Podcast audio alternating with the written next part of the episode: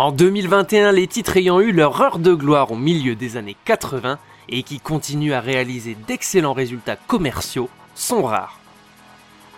On compte par dizaines les licences cultes disparues, remplacées au fur et à mesure des générations de consoles par de nouvelles icônes ayant trouvé en elles leur inspiration.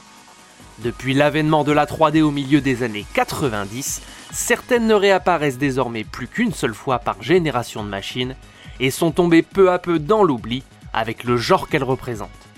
Désormais au second plan de l'industrie vidéoludique, les licences arcade qui étaient reines il y a 30 ans ont été rangées soigneusement au placard en attendant que de nouveaux développeurs de talent puissent leur donner un nouveau souffle sans faire courir un trop gros risque financier pour leurs éditeurs.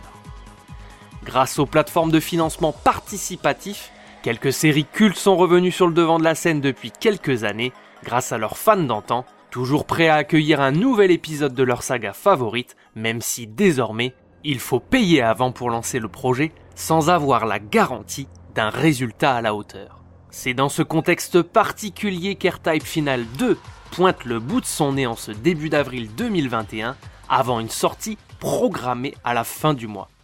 Développé par les japonais de Zela, le titre réclamant 340 000 euros de développement en a finalement récolté plus de 750 000, lui offrant la possibilité de donner une suite au cinquième épisode canonique de la série, sorti en 2003. Bonjour à tous et bienvenue dans Game Over. Avant toute chose, sachez que si vous souhaitez aider à faire connaître cette émission, n'oubliez pas de vous abonner, de la liker et de la partager. Merci à tous. AirType Final 2 a donc pointé le bout de son fuselage sur les stores digitaux de PlayStation, Xbox et Nintendo le 1er avril, avant une sortie mondiale prévue le 30 de ce mois-ci, sur tous les supports, y compris sur PC. Cette courte version jouable offre aux fans de la série un bref aperçu de la version commerciale qui proposera le traditionnel mode arcade scénarisé avec des cutscenes réalisées avec le moteur du jeu un mode scoring, une galerie regroupant toutes les données historiques de la série, le musée R permettant de visualiser l'ensemble des vaisseaux débloqués, une galerie complète et le labo Baido.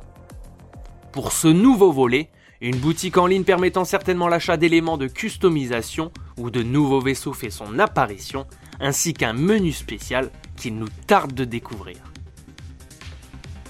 Dans ce court extrait jouable prenant probablement place au tout début du jeu, les développeurs nous ont donné la possibilité d'effectuer plusieurs réglages. On constate que les textes du titre sont intégralement traduits dans la plupart des langues européennes, dont le français, et que le doublage offrira la possibilité de jouer soit en anglais ou en japonais pour les puristes. Les cutscenes quant à elles donneront pour la toute première fois l'opportunité aux joueurs de choisir leur propre réaction au dialogue. Côté jeu, le retour du shoot'em up culte sorti en 1987 sur borne d'arcade nous propose de prendre les commandes de trois vaisseaux différents que vous retrouverez dans le hangar de R-Type Final 2. Sans surprise, le R9 Arrowhead pourra constituer votre premier choix, à moins d'opter pour les deux autres possibilités offertes par le R9D Étoile filante ou le R9F Andromalus, apparus tous les deux dans le premier R-Type Final. Chacun de ces spaceships est bien entendu customisable. Vous pourrez choisir vos couleurs sur les différentes parties de l'appareil, des stickers ou encore changer les missiles mis à votre disposition. Le niveau proposé s'inscrit dans la plus pure tradition des jeux R-Type, avec un décollage de votre appareil depuis le vaisseau mère pour partir en découdre contre les forces Baido avant de terminer par le premier boss de ce nouvel opus. Ne durant que quelques minutes, n'hésitez pas à tester les 4 modes de difficulté disponibles que sont les modes entraînement destinés aux novices, bambin pour les familiers de la manette, normal pour les connaisseurs et Baido pour ceux pour qui les précédents opus n'ont plus de secret. Pour les joueurs les plus acharnés, le mode AirTyper n'est pas disponible dans la démo, mais nul doute qu'il faudra terminer le jeu au moins une première fois avant qu'il soit disponible pour un challenge des plus relevés.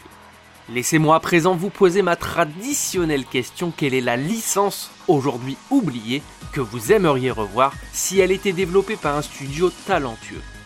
Je vous laisse le soin de me le dire en commentaire.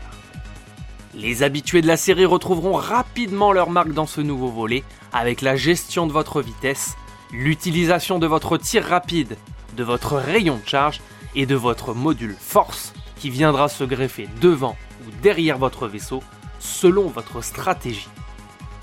Le jeu s'avère plutôt beau, avec des arrière-plans travaillés, des effets d'ombre et lumière et des explosions réussies lorsque vous parviendrez à anéantir un escadron de vaisseaux ennemis.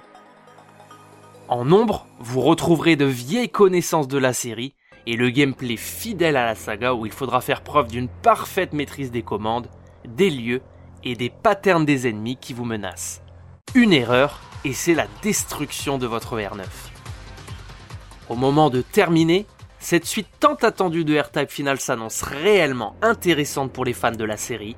Les développeurs semblent avoir tenu leur pari en mettant au goût du jour la série d'un point de vue technique. On espère d'ailleurs qu'il n'y aura aucun ralentissement. La bande son est tout à fait dans le bon ton pour le peu que l'on en ait entendu.